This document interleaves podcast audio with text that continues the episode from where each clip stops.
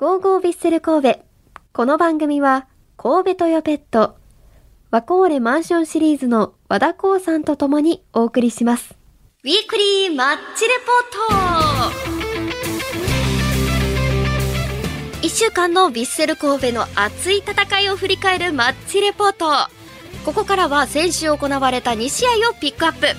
残念ながらラジオ関西のサッカー担当前ちゃんこと前田利勝さんは今日はお休みとなります。もう本当に私オンリーでお届けしていこうと思います。さあまずは先週水曜日 J1 リーグ第7節 FC 東京戦を振り返ります。味の素スタジアムで開催されたこの試合先制したのはヴィッセル神戸でした。試合が動いたのは前半11分。左サイドに流れた大迫勇也選手が相手ディフェンスを剥がしてペナルティエリア左にスルーパスを供給。抜け出したゆるきこうや選手のシュートは相手ゴールキーパーに阻まれますがこぼれ球をクリアしようとした相手ディフェンスの長友佑都選手がクリアに失敗。ボールがゴール前に向かうと反応した山口蛍選手が右足を振り抜いてネットを揺らしゴール。めちゃくちゃ嬉しかったですね。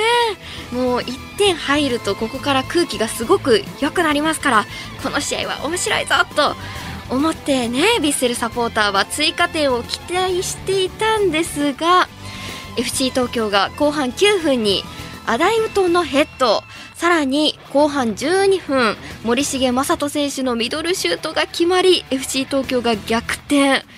このままでは終われない。神戸は後半13分。ロストフから加入した橋本健人選手を投入。新天地デビューを飾ります。しかし次の1点が生まれたのも FC 東京。後半21分。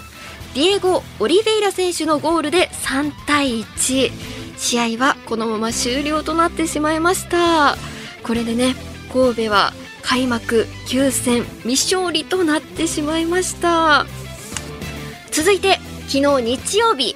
J1 リーグ第8節セレッソ戦を振り返りましょう。こちらはノエスタで初勝利を目指すヴィッセル神戸。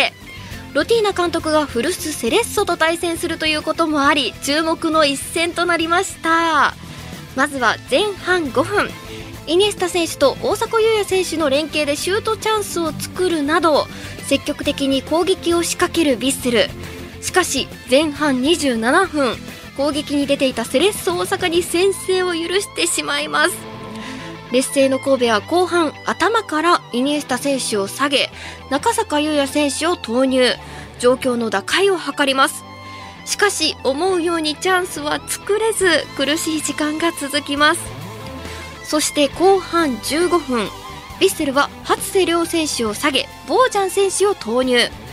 神戸は相手陣内でのプレー回数を増やしボックスに侵入してチャンスを演出するものの決定的なシュートまで至らず懸命にゴールを目指す神戸は後半アディショナルタイムに菊池隆穂選手が決定機を迎えます。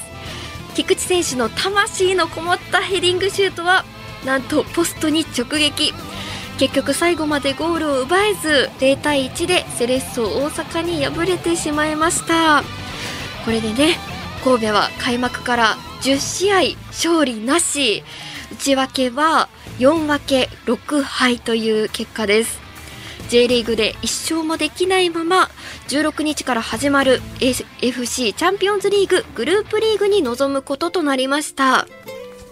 この後試合後のロティーナ新監督のコメントをご紹介します。前半立ち上がりボールを持っている時のミスが多かった。その中でチャンスをセレッソ大阪に決められてしまいました。唯一足りなかったのがゴール前での最後の起点。フィニッシュを作るところで中央からいくつかチャンスを作れた以外はあまり多くは作れなかったかもしれない。後半ゴールを決めないといけない中で前半を通してサイドチェンジを狙っていた。後半相手陣地でプレーできたのは良かった。えー、また2日間の準備期間での収穫はという質問に対し時間がない中でももっとやりたかったこと伝えたかったことはありますが全てやることができなかった。今日の試合は有益な材料試合から学んだこと見えたことを今後の改善点の材料として使えたらとコメントしていました。まあ、今回の試合でいうと後半特に後半ですね選手の交代してからの試合の雰囲気はちょっと新しくてワクワクするところがあるなと個人的には感じましたね。まあ、ここからは ACL です。切り替えていきましょう。ヴィッセルの勝利が見たいです。以上ウィークリーマッチレポートでした。